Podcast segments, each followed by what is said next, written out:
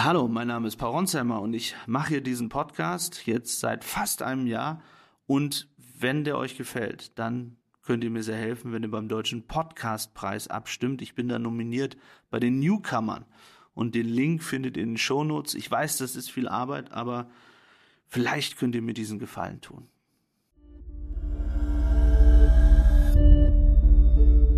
Hallo und herzlich willkommen zu einer neuen Sonderfolge des Podcasts von Paul Ronsheimer. Mein Name ist Philipp Piertoff, ich bin Journalist und Kollege von Paul.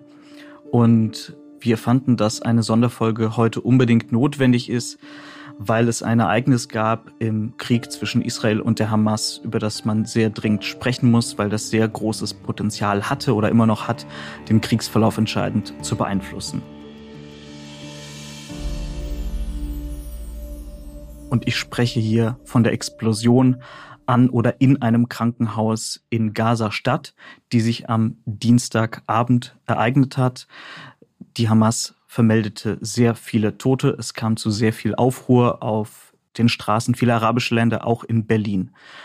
Und Paul und ich sprechen jetzt am Mittwochnachmittag. Es ist kurz nach 14 Uhr. Das ist wichtig zu sagen, weil das auch unseren Informationsstand wiedergibt. Und wir möchten darüber als Journalisten sprechen, aus journalistischer Perspektive erklären und erzählen, wie wir dieses Ereignis aufgenommen haben, wie wir es jetzt bewerten und wie wir auch die mediale Berichterstattung bewerten. Hallo Paul, hallo nach Ashdod. Hey Philipp, liebe Grüße nach Berlin.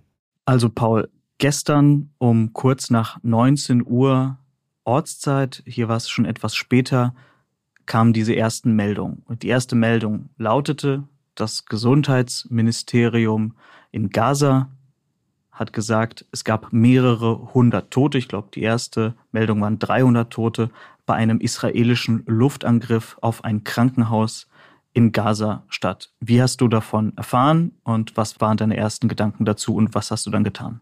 Ich war im Hotel in der Stadt. Ich habe die Meldung über die sozialen Medien gesehen von unseren lokalen Kollegen hier und ich dachte im ersten Moment, oh mein Gott, weil man denkt, wie viele Menschen dort gestorben sein könnten. Und dann haben wir versucht zu recherchieren und haben mit israelischen Kontakten gesprochen. Wir haben auch über Ecken Kontakte nach Gaza. Wir haben hier mit anderen internationalen Kollegen gesprochen. Wir haben uns Videos angeschaut äh, von oder vermeintliche Videos dieser Explosion, weil man muss sagen, das Gefährliche in so einer besonderen Breaking-Lage ist auch, dass viele Videos fake sind, also dass irgendwelche Leute eben aus irgendeinem Jahr ein Video rausholen und sagen, das war die Explosion, so und so. Und dann war aber für mich relativ schnell klar, dass eigentlich nichts klar ist. Also, dass diese Aussage der Palästinenser, der Hamas-Terroristen, dass es ein Luftangriff der Israelis war, nicht zu belegen ist. Du hast jetzt gesagt, eine Aussage der Hamas-Terroristen. Das fußt ja darauf, dass das Gesundheitsministerium in Gaza, das diese Meldung immer verbreitet, selbstverständlich von der Hamas kontrolliert wird. Und wir haben gestern Abend ja auch ja, schon. Ich gehe davon. Ja, ich wollte genau. einmal sagen, wie wir damit journalistisch auch hier im Haus äh, umgegangen sind. Wir beide haben ja auch gesprochen, dass das natürlich ein sehr wichtiges Ereignis ist, das auch unbedingt sehr schnell journalistisch beleuchtet gehört und haben dazu mehrere News-Ticker-Meldung verfasst. Die erste lautete eben, dass es Berichten zufolge zu einer Explosion in einem Krankenhaus gekommen ist, das sogenannte Gesundheitsministerium in Gaza die Israelis dafür verantwortlich macht und dass die israelische Armee angekündigt hat, dieses Ereignis zu prüfen, dass es aber noch keine unabhängige Bestätigung dafür gibt. Ja, und worüber ich dann wirklich ähm, äh, erstaunt bis erschüttert war, äh, Philipp, war, wie schnell die allergrößten Medien dieser Welt Breaking-Lagen gemacht haben im Sinne von, das war ein israelischer Luftangriff, zum Beispiel New York Times. Ich habe das als ähm, Breaking bekommen auf meinem Handy und dachte, Moment mal, also die New York Times verbreitet das jetzt. Und so war es auch dann, scheint es mir in den Fernsehsendern, die ich geschaut habe, also teilweise CNN, aber auch andere, die sofort gemutmaßt haben, dass eine solche Explosion oder ein solcher Schaden, und dabei hatte man ja noch nicht mal wirklich viele Videos, die gemutmaßt haben, dass so ein Schaden nur eigentlich durch einen Luftangriff sein könnte. Und die haben so nebenbei erwähnt, ja, es gab auch schon fehlgeleitete ähm, Hamas-Raketen, aber normalerweise würden die eben äh, kein Krankenhaus äh, zur Detonation bringen, weil die Kraft eben nicht ausreiche. Du hast hier wesentliche Elemente angesprochen.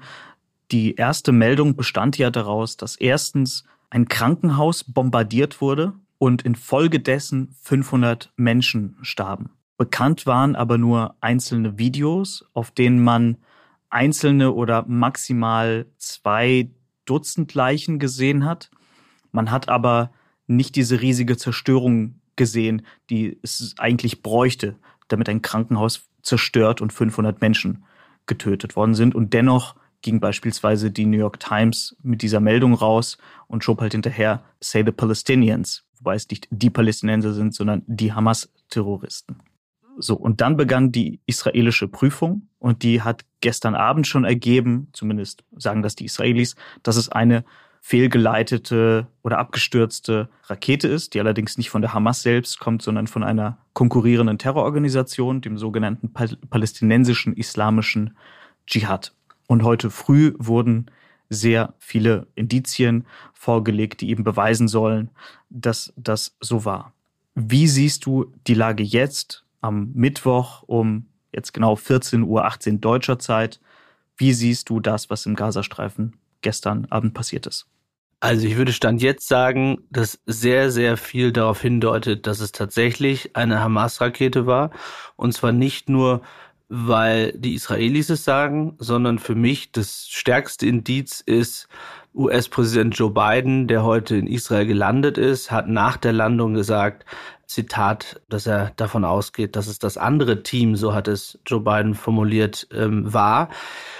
Und meine Analyse geht dahin, dass ein US-Präsident natürlich nicht nur mit israelischer Intelligence äh, versorgt ist, sondern auch mit eigener, also von US-Diensten und dass er in so einer Situation nicht so ein klares Statement formulieren würde, wenn es nicht darauf hindeutet. Also ich will jetzt nicht sagen, dass, dass keine Fragen mehr offen sind, das wäre auch falsch, aber ich glaube, wenn es noch sehr viel offener wäre, stand jetzt, dann hätte er es so nicht formuliert.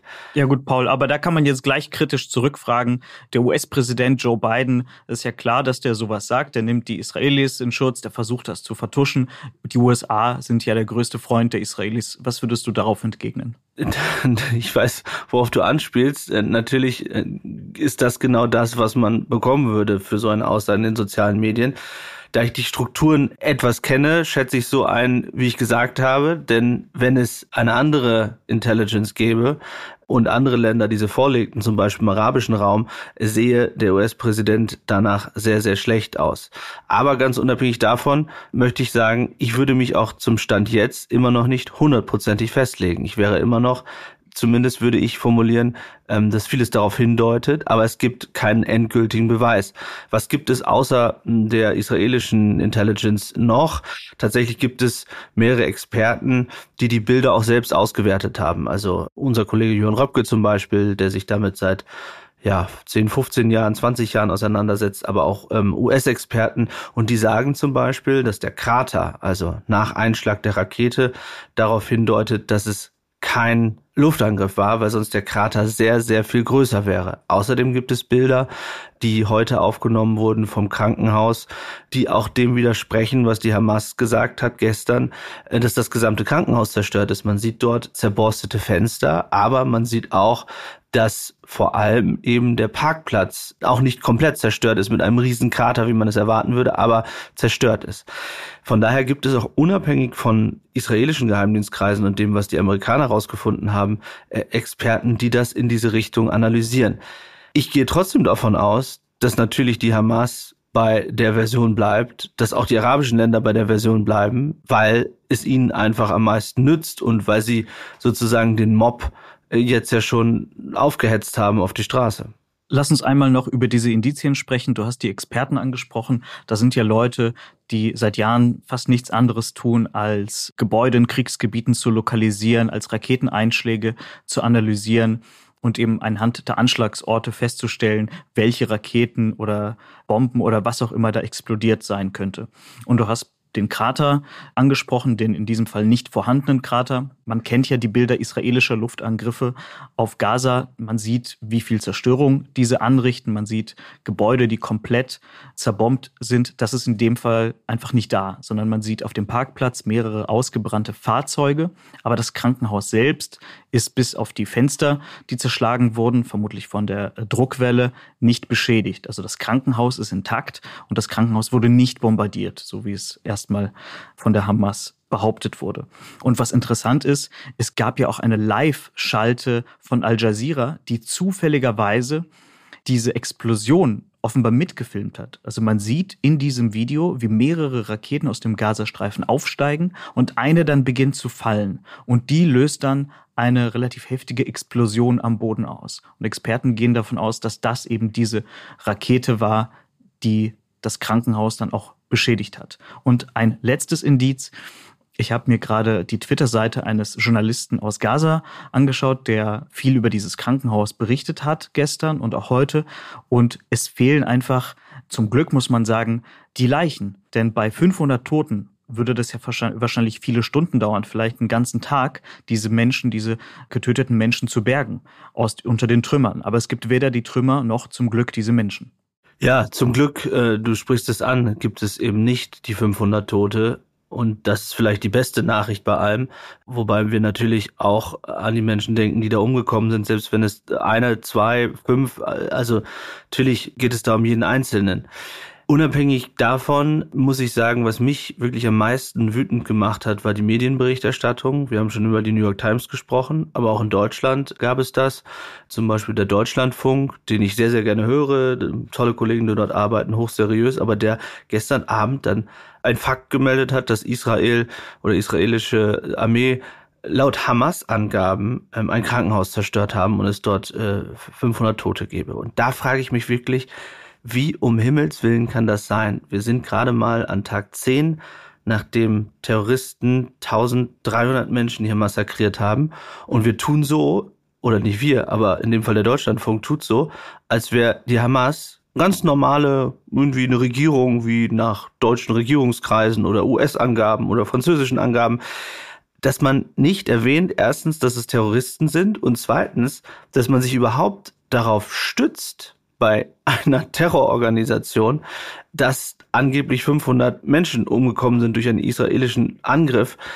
Das kann ich einfach nicht verstehen. Das erschüttert mich und ich glaube, wir müssen wirklich auch über die Verantwortung reden, denn solche Überschriften, nicht nur in der New York Times oder im Deutschlandfunk oder in vielen anderen Beispielen, führen doch dazu, dass dieser Mob angestachelt wird, den wir dann auf den deutschen Straßen sehen und bringt Juden in Deutschland und überall auf der Welt in Gefahr. Jetzt können wir darüber sprechen, wäre es anders, wenn diese Medien das nicht gemacht haben? Wahrscheinlich nicht, aber dennoch geht es ja auch um unsere Verantwortung. Und ein zweites noch, ich habe mir die Aktivistenseiten ein bisschen angeschaut. Also von denjenigen, die, ich nenne es jetzt mal pro Hamas oder zumindest pro Gaza berichten.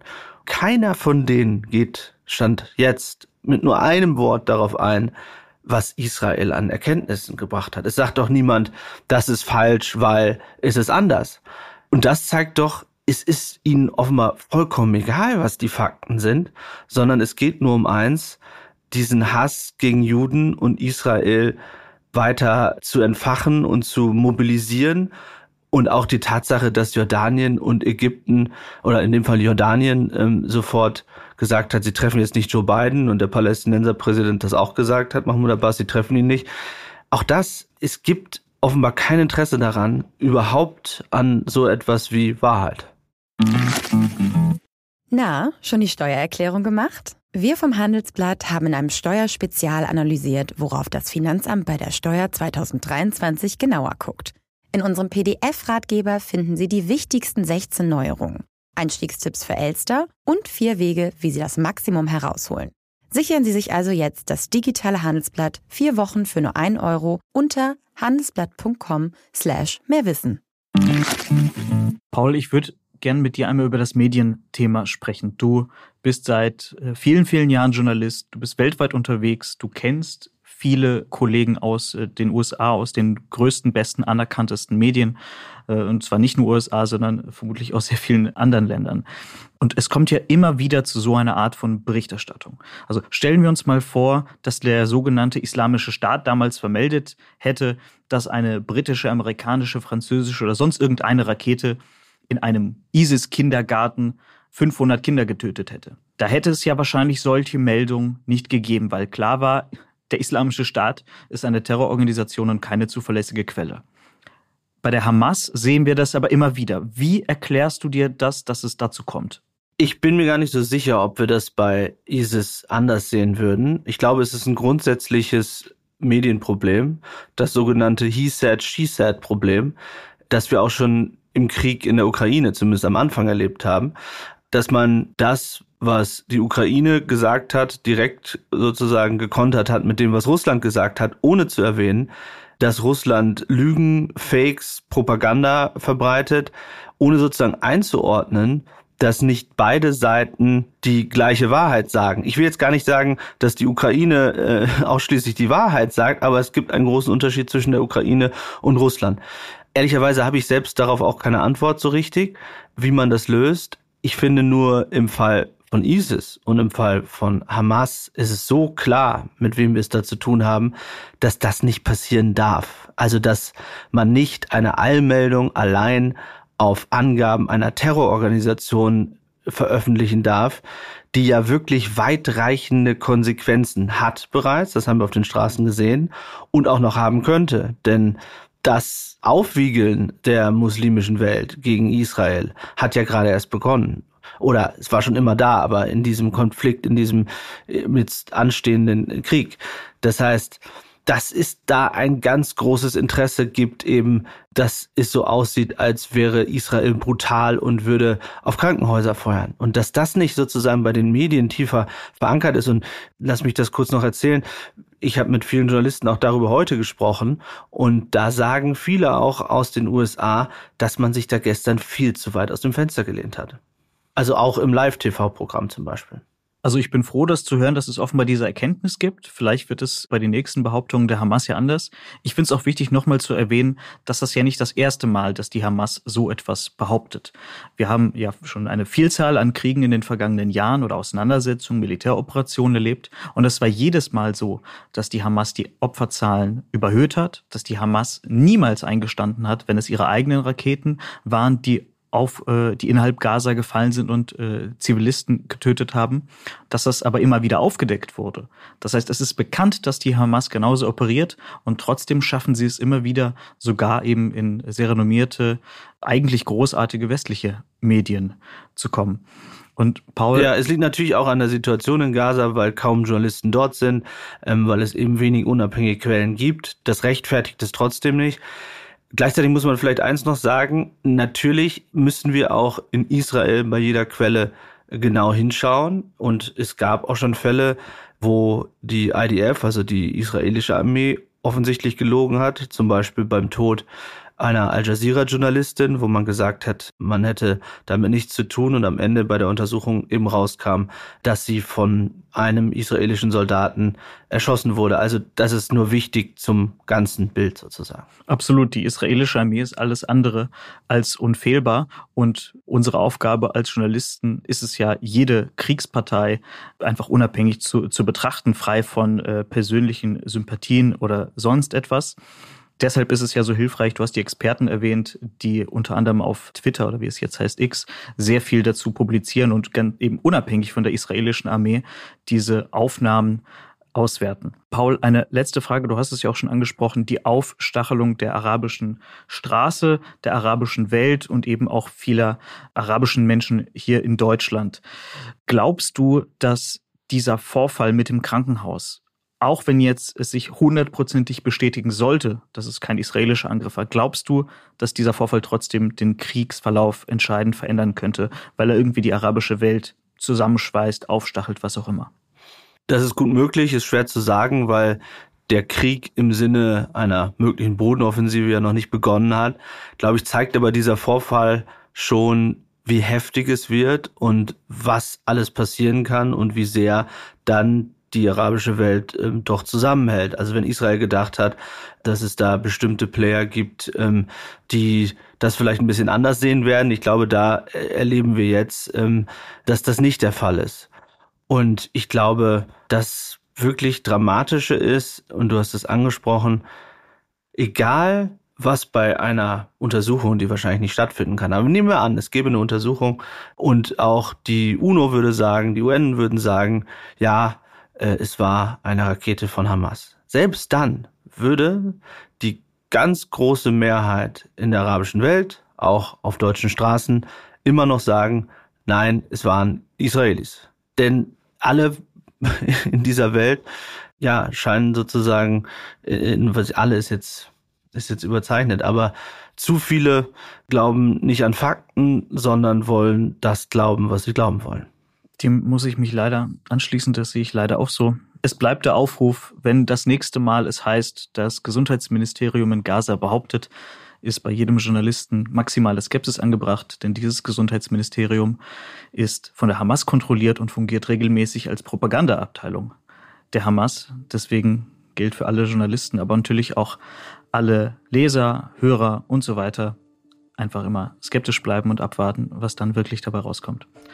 Paul, vielen, vielen Dank für deine Analyse, deine Berichterstattung, deine Einordnung und an die Zuhörerinnen und Hörer da draußen. Danke, dass ihr zugehört habt. Ich hoffe, dass ihr das mit Interesse und Gewinn tut und wir würden uns freuen, wenn ihr eine Bewertung für diesen Podcast da lasst, wenn ihr ihn abonniert, wenn ihr auf Spotify die Glocke aktiviert, damit ihr benachrichtigt werdet. Und wie auch schon beim letzten oder vorletzten Mal, ich weiß gar nicht, äh, wann das war, so viele Folgen produzieren wir gerade. Wenn ihr Anmerkungen habt, schreibt unbedingt an Paul Ronsheimer. Paul Ronsheimer bekommt noch immer nicht genug Nachrichten, deswegen.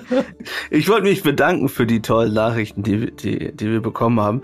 Ähm, denn manchmal passiert es, dass ich irgendwie, weiß ich nicht, um 5 Uhr früh äh, viel zu viel früh aufwache. Wahrscheinlich träume ich und was, an was ich mich nicht erinnern kann. Und dann habe ich Zeit oder auch mal während des Tages und ähm, freue mich über wirklich berührende, ähm, inhaltliche und ähm, tolle positive Reaktionen oder auch Kritik, wenn sie, ähm, wenn sie jetzt nicht beleidigend ist. Ähm, und das finde ich ganz toll. Das ist doch ein schönes Schlusswort. Also dann, Paul, pass unbedingt auf dich auf und bis zum nächsten Mal. Ciao, ciao. Danke fürs Zuhören. Es würde uns sehr freuen, wenn ihr den Podcast abonniert, eine Bewertung dalasst und natürlich die Glocke aktiviert, damit ihr jedes Mal benachrichtigt werdet, wenn es eine neue Folge gibt. Redaktion Philipp Pietow und Antonia Heyer. Aufnahmen aus aller Welt Vadim Moisenko und Georgos Mutafis. Produktion Serda Dennis.